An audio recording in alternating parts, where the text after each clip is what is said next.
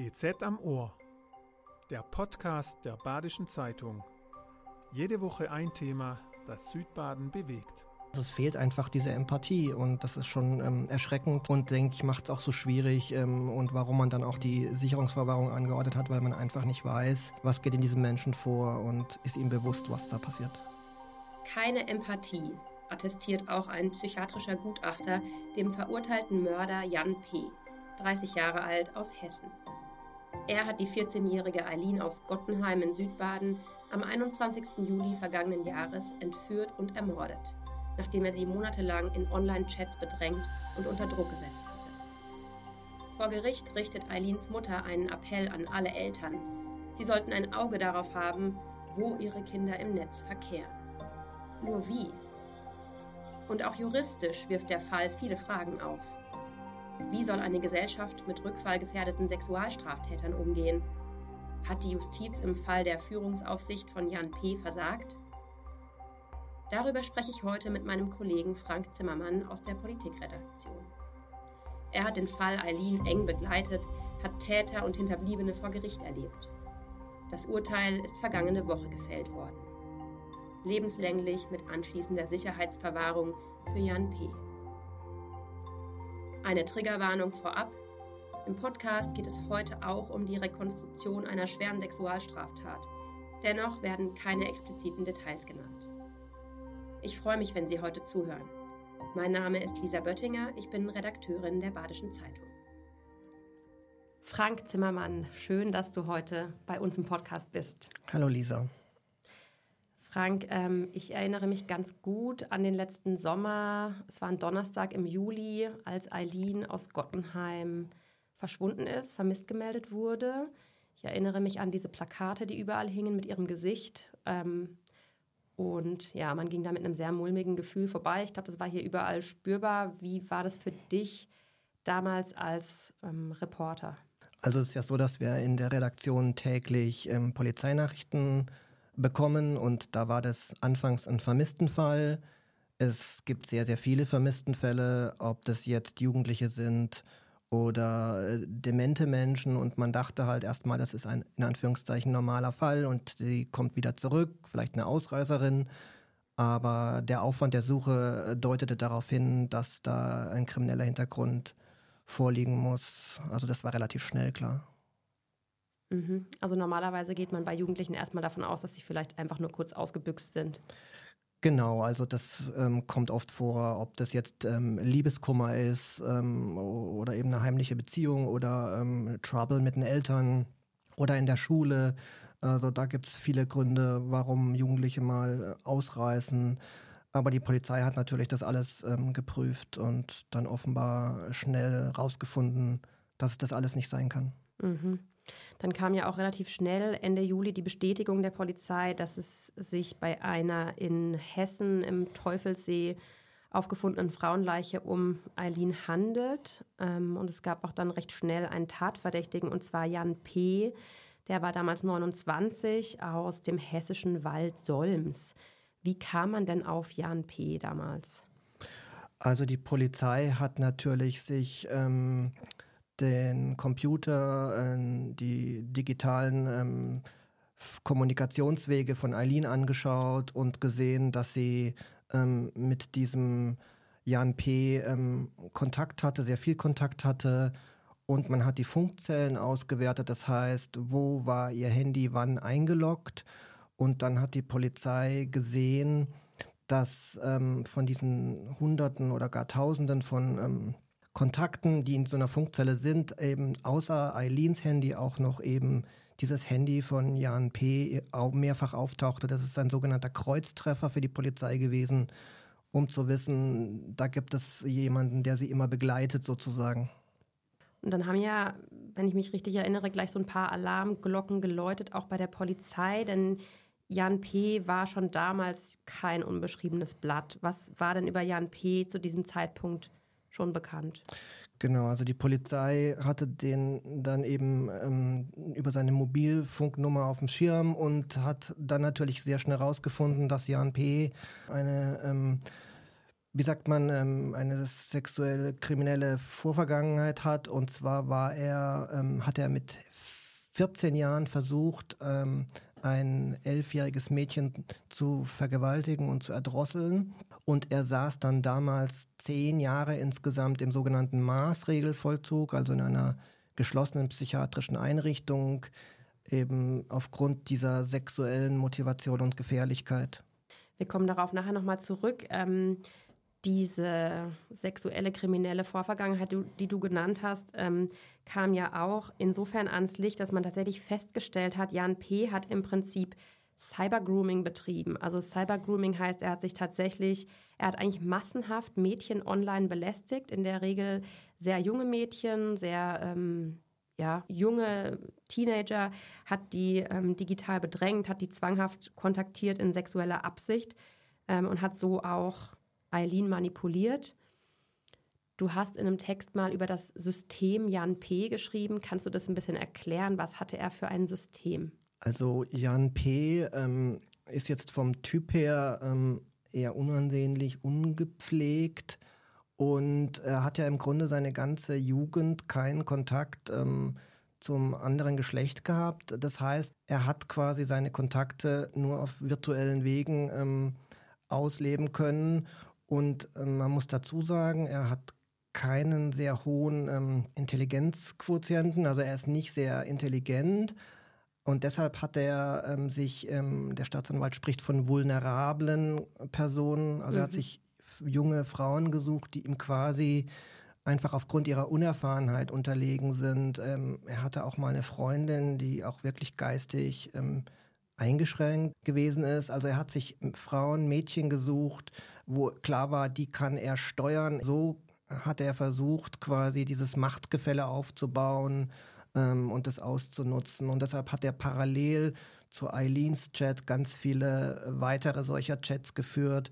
Er hat den Mädchen ähm, entlockt, dass sie äh, ihm Nacktbilder schicken, was anscheinend gar nicht so unüblich ist bei Teenagern heutzutage. Und dann hat er ein Druckmittel und so hat er auch mit Eileen angebandelt.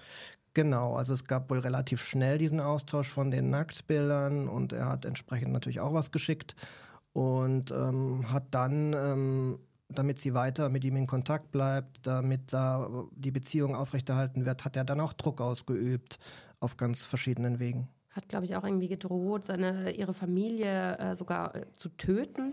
Genau, also er hat, ähm, der Oberstaatsanwalt hat das ähm, sehr gut beschrieben. Er hatte vier Varianten, ähm, um das mal so zu nennen. Er hat ähm, mit einem eigenen Suizid gedroht, was natürlich ein junges Mädchen unter enormen Druck ähm, setzt, wenn du weißt, mein Gegenüber bringt sich vielleicht wegen mir um.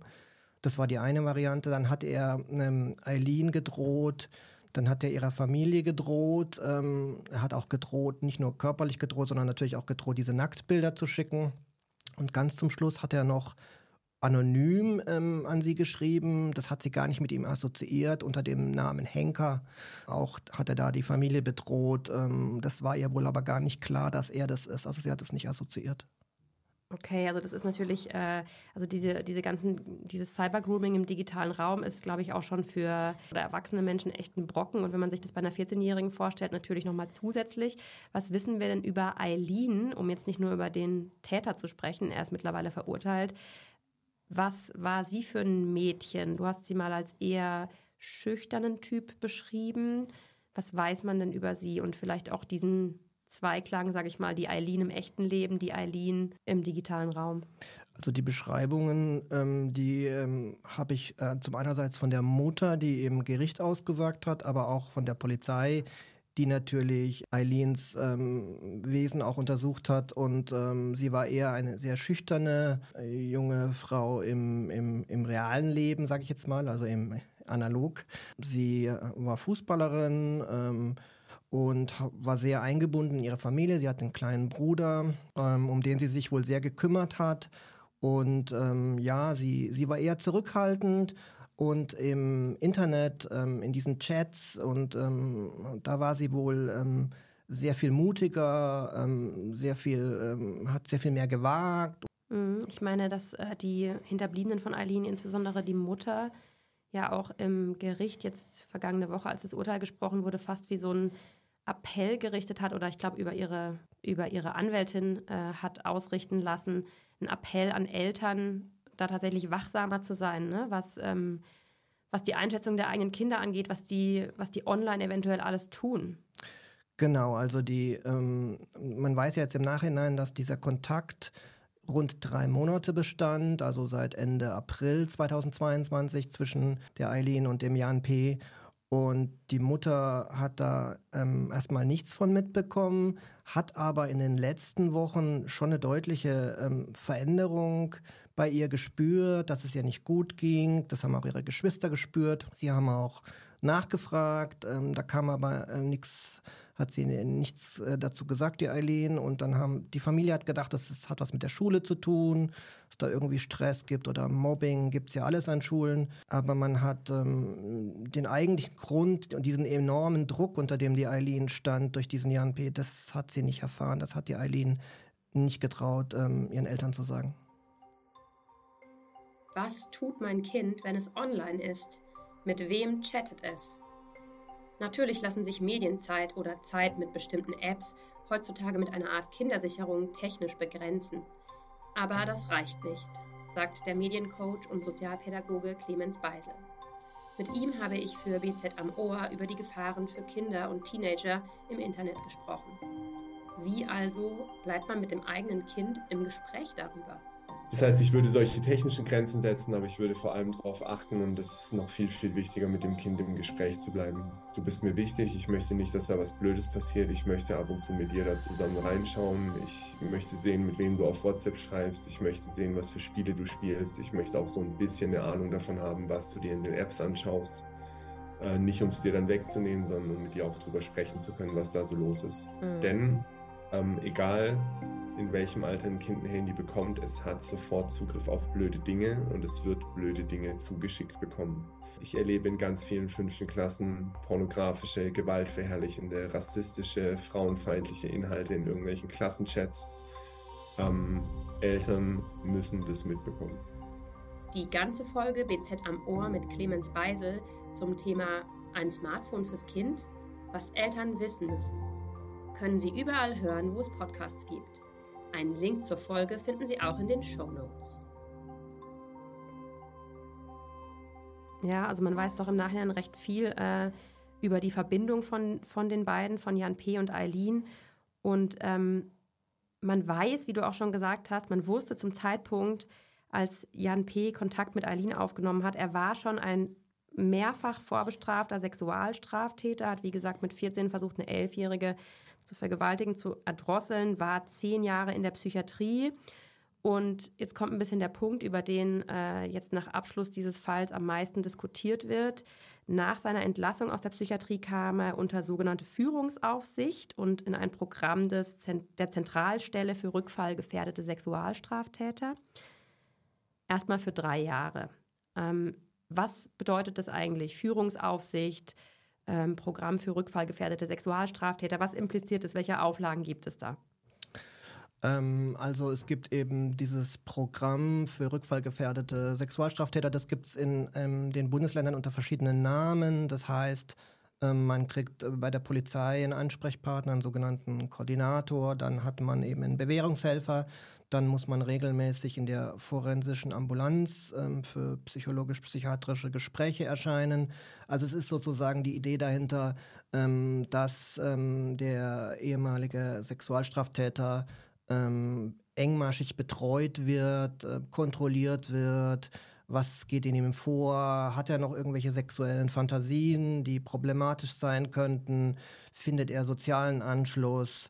Ähm, findet er einen Beruf? Ähm, kriegt er vielleicht ein normales soziales Leben hin. Das ist so die Idee, weil man natürlich bei der Entlassung, das war bei ihm 2017, ähm, nicht genau weiß, es, was geht ihm vor, ist er jetzt noch gefährlich. Die Gutachterin hatte zwar ihn als unbedenklich ähm, eingestuft, aber trotzdem ist ja da immer so eine ähm, Restsorge und ähm, deshalb macht man diese Rückfallgefährderprogramme für mehrere Jahre.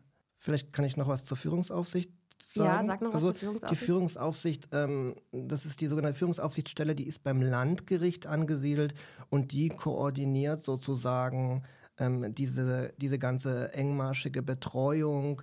Und wenn da was schief geht, dann muss sie das dann auch entsprechend bei Polizei und Staatsanwaltschaft anzeigen. Hallo, hier müsst ihr jetzt mal dem nachgehen, hier läuft was schief sozusagen. Ist es denn passiert bei Jan P., diese engmaschige Betreuung?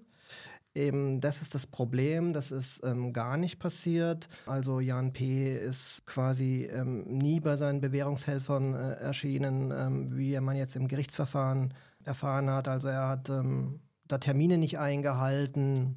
Die Bewährungshelfer haben gesagt, er sei auch nicht ehrlich gewesen oder offen, gerade wenn es um ähm, seine sexuellen ähm, Vorstellungen geht. Da hat er gar nichts zu gesagt und wenn man da so ein ja, so einen verschlossenen Menschen vor sich hat, das ist natürlich auch schwierig für die, ähm, aber er war überhaupt nicht kooperativ ähm, und hat da nicht mitgemacht. Es gab dann auch ähm, Delikte im Diebstahl hat er begangen und er hat, ähm, ist ohne Führerschein gefahren, also er hat Verkehrsverstöße. Aber es gab jetzt nichts, was der Polizei und Staatsanwaltschaft bekannt wurde von ähm, Sexualdelikten in der Zeit, aber dieses Unkooperative, das gab es auf jeden Fall.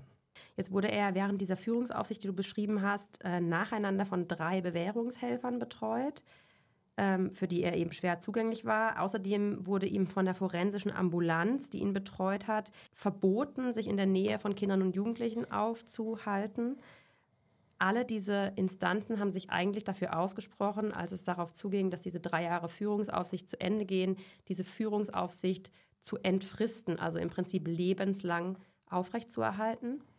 Dagegen hat Jan P. mit seinem rechtlichen Vertreter Einspruch erhoben und hat damals vom Landgericht Limburg Recht bekommen, dass es nicht entfristet wird, sondern nur um zwei Jahre nochmal verlängert. Das heißt, er wurde dann nachdem er schon drei Jahre unter Führungsaufsicht war, nochmal zwei weitere Jahre in Führungsaufsicht genommen, bis Januar 2022. Dann endete sie sechs Monate bevor er Eileen getötet hat.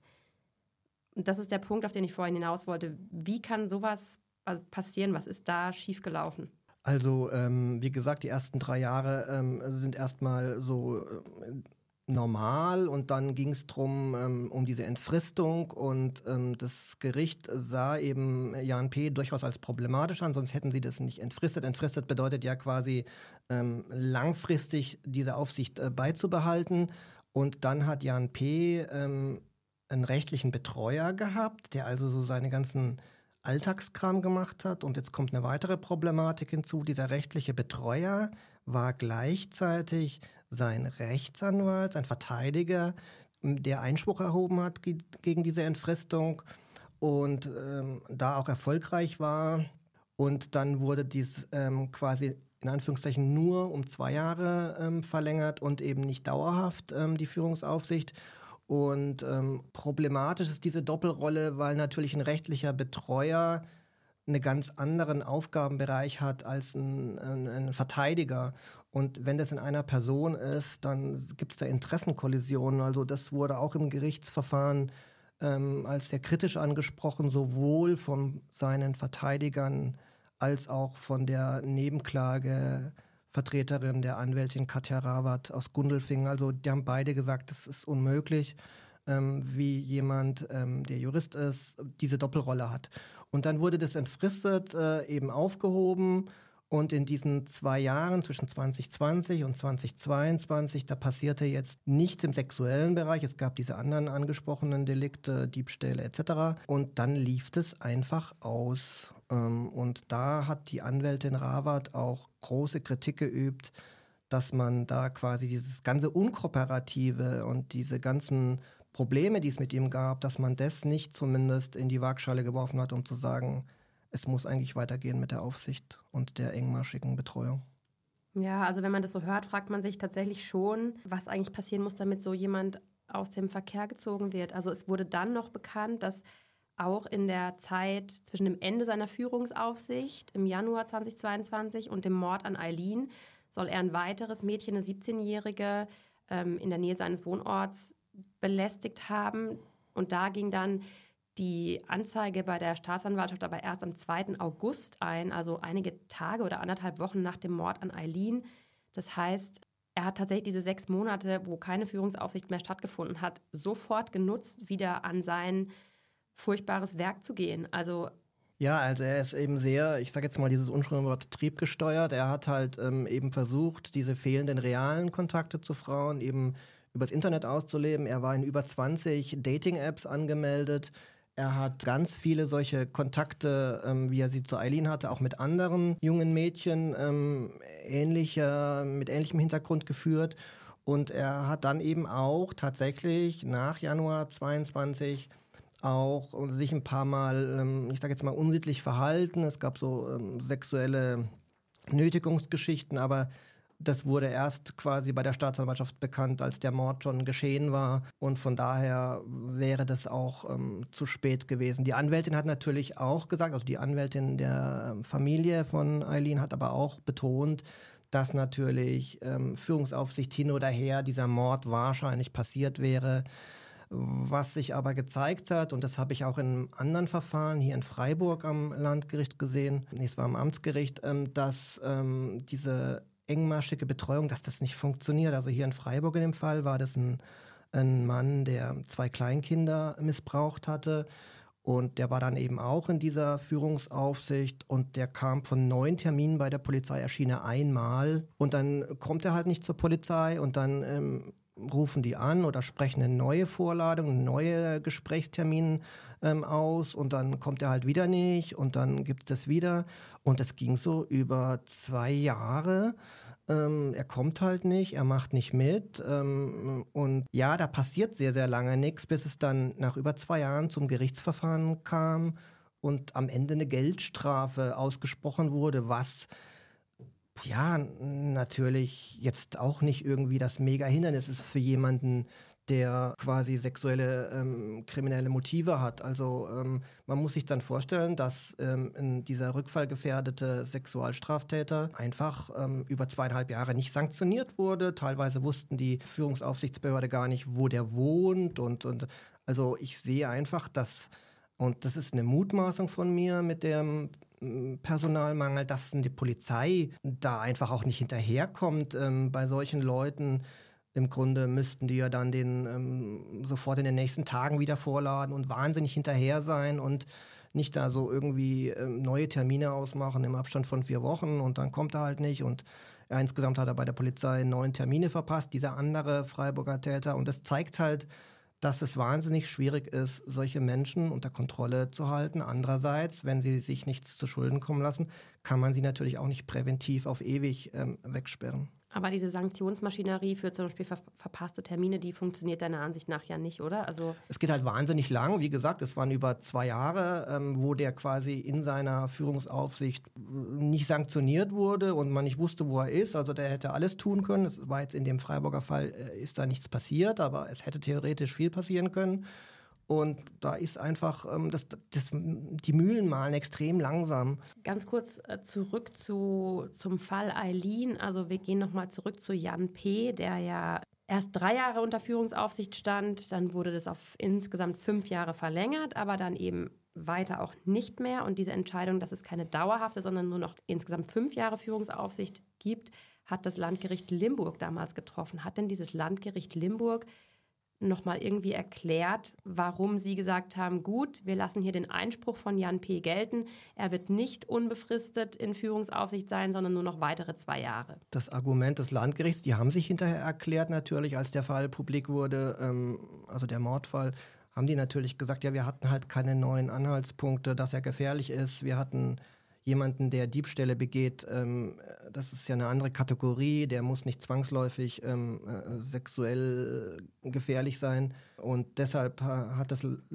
Landgericht Limburg einfach keine, keine Zwänge gesehen, ähm, das aufrechtzuerhalten. Das wiederum hat eben im Prozess die Nebenklageanwältin Katja Rawat äh, kritisiert, weil sie sagt, es muss nicht zwingend neue Vorfälle geben, damit sowas verlängert wird. Schaut doch her, der, ähm, die Ambulanz, die forensische Ambulanz, die Psychologen, die haben gesagt, man muss da, da dabei bleiben. der war nicht kooperativ. Also allein das waren doch schon Gründe gewesen, das eben zu verlängern. Und ähm, die, neu, die neuen Fälle hätte es nach Ansicht der Nebenklageanwältin gar nicht gebraucht.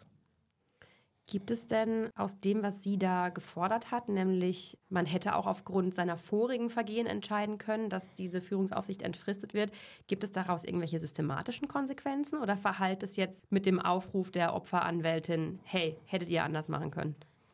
Also ich glaube nicht, dass sich da jetzt ähm, im juristischen Bereich ähm, was ändert. Also ich glaube, dass ähm, ja, dass da jetzt nicht unbedingt in der Führungsaufsicht was geändert wird. Ich weiß es allerdings nicht, ob da hinter den Kulissen drüber debattiert wird, wo sicherlich der Appell ähm, der Eltern von Eileen ähm, sehr viel kräftiger, sehr viel effektiver ist, ist dieser Bereich, ähm, wie gehen Jugendliche ähm, mit Online um, mit Smartphone um. Und da hat die Mutter halt gesagt, ja, ähm, mehr Gespräch mit meinem Kind, was, mit wem sie chattet, in welchen Foren sie ist, welche Gefahr es auch gibt, ähm, mit anonymen Personen, die man gar nicht kennt, äh, zu kommunizieren. Das hat sie halt nicht getan. Also sie saß jetzt nicht da und hat gesagt, mit wem chattest du gerade oder es, es gab natürlich Gespräche über generelle Art, aber es gab halt da das Vertrauen, dass mein Kind da ähm, schon ähm, das richtige Gespür hat. Und da haben die Eltern im Prozess gesagt, da müsste man viel mehr tun. Es gibt ja inzwischen auch so Family-Apps. Es gibt Eltern, die tracken dann auch mal ihre Kinder, damit sie zumindest wissen, wo sie sind. Ja, also da ist der Appell der Eltern an alle Eltern sozusagen, macht mehr.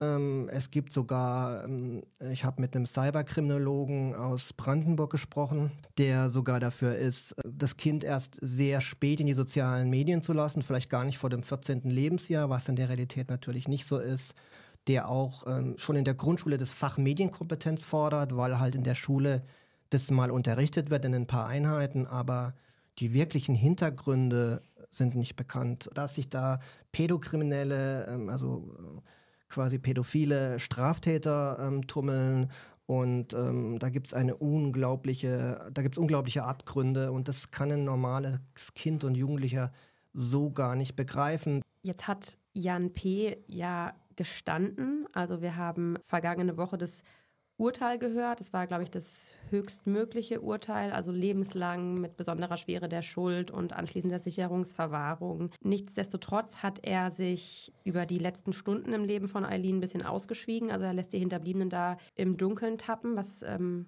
unerträglich sein muss. Und er hat auch zuerst noch so ein paar abstruse Theorien auf den Tisch gelegt. Also sein Geständnis war sehr wackelig und volatil. Erst ist sie irgendwie vom Pferd gefallen und war tot, als sie unterwegs angehalten haben ähm, und solche Dinge. Du hast ihn ja im Gerichtssaal in Gießen auch erlebt, insbesondere vergangene Woche bei der Urteilsverkündung. Wie hast du denn diesen Mensch erlebt? Wie hast du ihn in den letzten Prozesstagen und beim Urteil erlebt? Also so wie eigentlich auch am Anfang, er wirkt recht teilnahmslos, so als redete man jetzt über, weiß nicht, Kartoffeln oder Gemüse, aber äh, man hat ihm überhaupt nicht angesehen, dass man gerade über was ganz, ganz Schlimmes redet, in dem er beteiligt war. Er hat dann auch manchmal gelächelt mit seinen Anwälten.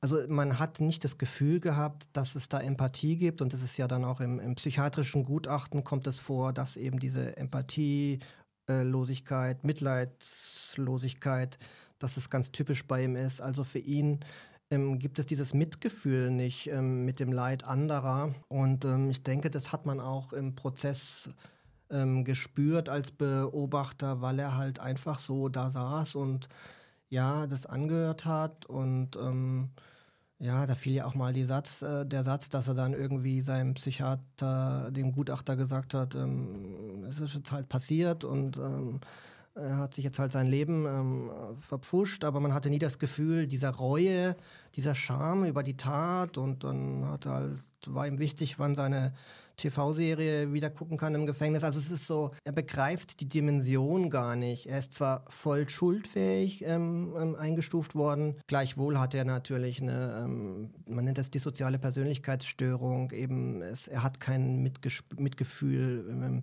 für die, die Umwelt und er hat auch psychopathische Züge, aber er ist voll schuldfähig. Das ist schon wichtig, weil es natürlich auch Täter gibt, die einfach ähm, in einer derartigen Psychose sind, dass sie eine Tat begehen ohne dass sie ähm, das realisieren. Also das ist nicht der Fall. Er hat es schon verstanden, aber man hat das Gefühl, er hat einfach keinen Bezug zu dem, was er tut und zu dem, äh, was um ihn herum ähm, an Leid ausgelöst wird. Mhm, der Psychiater hat es, glaube ich, auch in den Worten beschrieben. Er hat eine eklatante Ignoranz gegenüber allen Reg Regeln des menschlichen Zusammenlebens. Also das klingt schon tatsächlich, da läuft es einem eigentlich kalt den Rücken runter. Genau, also ein Polizist im Prozess hat das mal sehr eindrücklich geschildert. Also sie sind mit dem Jan P. zu dem Tatort gefahren in einem Waldstück auf einer, an einer Bank und da hat er quasi die Tat nochmal simuliert. Er hat sogar anhand einer Cola-Dose das Erwürgen ähm, nachgemacht.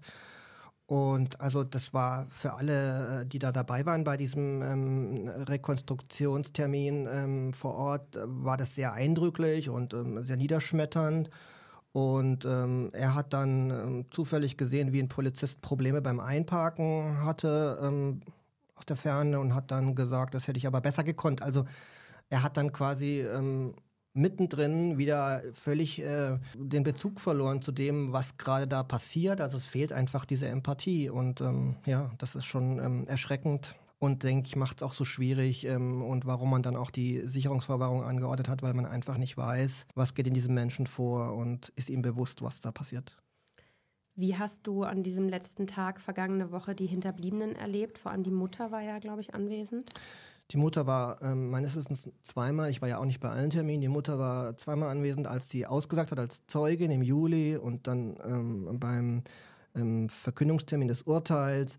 Die Mutter muss man wirklich ähm, Hochachtung haben vor, war immer sehr gefasst, ähm, natürlich auch den Tränen mal nahe, aber sie war sehr gefasst und ähm, hat auch mal gesprochen über ihre Familie, die natürlich durch dieses Ereignis vollkommen gebrochen ist. Nichts ist mehr ähm, so, wie es vorher war. Der Vater ähm, von Eileen, der ähm, ähm deutlich älter ist, über 70 Jahre, der kann auch nicht mehr arbeiten. Die Familie ist auch unter ökonomischem Druck. Also da ist ganz viel äh, kaputt gegangen natürlich durch dieses Ereignis. Und die Mutter hat da sehr tapfer drüber gesprochen, muss man sagen. Und eben auch diese Appelle losgelassen ähm, über die Anwältin, dass Eltern sich dieser Gefahren äh, bewusster werden äh, sollten und mit ihren Kindern auch mehr drüber reden, als sie das dann getan hat. Also sie hat man kann niemandem einen Vorwurf machen, weil wir sehen ja selber, wir fragen unsere Kinder auch nicht immer, mit wem chattest du gerade, aber sie hat halt ähm, im Nachhinein schon gesehen, puh, da ist eine riesige Gefahrenwelt hinter Snapchat, TikTok etc. Die Eileen hat ja auch ähm, Fortnite und solche Online-Spiele gemacht und mit Jan P. da über ähm, Chatforen kommuniziert. Also es gibt da eine Welt, ähm, die vielleicht auch für die Generation 50 plus, die nicht damit aufgewachsen ist, so gar nicht ähm, spürbar ist ist einfach ein Einfallstor, was extrem unterschätzt ist, ja. Genau, weil wir jetzt einfach nicht so intensiv damit aufgewachsen sind wie Teenager heute. Die machen ja quasi alles über, über, über Smartphones und diese Welt. Ja. Also ja, mir ist jetzt gerade die letzten Minuten so ein bisschen hier die, die Gänsehaut ähm, hochgewachsen, als du erzählt hast. Ähm, also wenn es schon mir so geht, wie ist denn die Stimmung jetzt ähm, vor Ort in Gottenheim, um mal ähm, jetzt zum Ende zu kommen, nochmal zurück zum zu ihrer Heimat. Der Bürgermeister von Gottenheim hat äh, das Urteil, was ja die, das höchstmögliche, strengstmögliche Urteil ist, gesagt, es sei ein starkes Zeichen des Rechtsstaats. Ist denn da eine Art ja, Erleichterung kann man nicht sagen, aber was ist da, was ist da spürbar? Also ähm, es ist natürlich schon auch für die Familie spürbar, dass da jetzt ganz konkret ein Mensch, der die eigene Tochter getötet hat, ich sage jetzt mal, aus dem Verkehr gezogen ist. Denn wir haben ja gesehen, dass er einfach auch nach, ähm, nach seiner, Ende seiner Führungsaufsicht, dass er weitergemacht hat mit diesen Kontakten. Er hat sogar ähm, wenige Stunden nachdem er Eileen getötet hat, hat er schon weiter gechattet mit einem anderen Mädchen, hat auch von sich, ähm, ich sage jetzt mal, unsittliche Videos ähm, auch verschickt und so. Also er hat einfach weitergemacht, äh, wenige Stunden danach wie bisher. Und er war, war einfach äh, eine Gefahr, dass sowas wieder vorkommt. Und das hat die Eltern schon beruhigt und auch das Urteil mit der Sicherungsverwahrung. Aber natürlich ändert es nichts an der Tatsache, dass äh, unwiederbringlich ein, ein, ein, Mensch tot ist und nicht mehr da ist. Also Das ist ja nicht wieder gut zu machen und von daher gibt es wahrscheinlich rechtlich Zufriedenheit, aber der menschliche Verlust ist natürlich immens. Ähm, da geht es darum, für die Familie natürlich alles am Laufen zu halten, zumal Eileen einen kleinen Bruder hat, der ja auch noch versorgt werden will. Also ich denke, funktionieren wird wahrscheinlich das A und O sein für der die Familie. Sein, ja, ja, genau. Und ähm, ja, rechtlich finde ich, bleibt so ein bisschen die bittere Frage, nach dem, was wir jetzt heute gehört haben. Könnte sowas eigentlich jederzeit wieder passieren oder wie leicht könnte sowas jederzeit wieder passieren? Naja, also das Problem ist halt, ähm, diese Rückfallgefahr von Sexualstraftätern ist hoch und die Frage ist, wie kann man solche Leute im Auge behalten? Ähm, man kann solche Menschen natürlich nicht einfach auf ewig wegsperren, präventiv, also quasi als Sicherungsmaßnahme, wenn sie sich nichts mehr zu Schulden kommen lassen nach dem Ende einer, ähm, äh, nach dem Verbüßen einer Strafe. Und ähm, sie haben natürlich ein Recht auf, ähm, das ist ja bei uns im Gesetz verankert, auf äh, Resozialisierung, auf ein neues Leben. Und ähm, es gibt ja auch Sexualstraftäter, die äh, später nichts mehr derartiges ähm, begehen. Aber natürlich ähm, ist die Frage, wie diese, das ist ein unschönes Wort, tickenden Zeitbomben, aber wie man Menschen, die eben von denen so eine Gefahr ausgeht wie von Jan P., wie man diese Menschen viel, viel enger im Auge hat. Ähm, und ähm, das ist eben schwierig. Nach außen hat er halt Verkehrsdelikte und Diebstähle begangen, wie Hunderte und Tausende anderer. Aber diesen anderen Aspekt, den hat man nicht im Auge gehabt. Und das ist sicherlich was, wo man drüber nachdenken sollte, wie man das besser lösen kann. Vielen Dank, Frank, für das Gespräch. Alles klar, danke. Ciao. Danke dir. Das war BZ am Ohr, der Podcast der Badischen Zeitung. Jede Woche ein Thema, das Südbaden bewegt.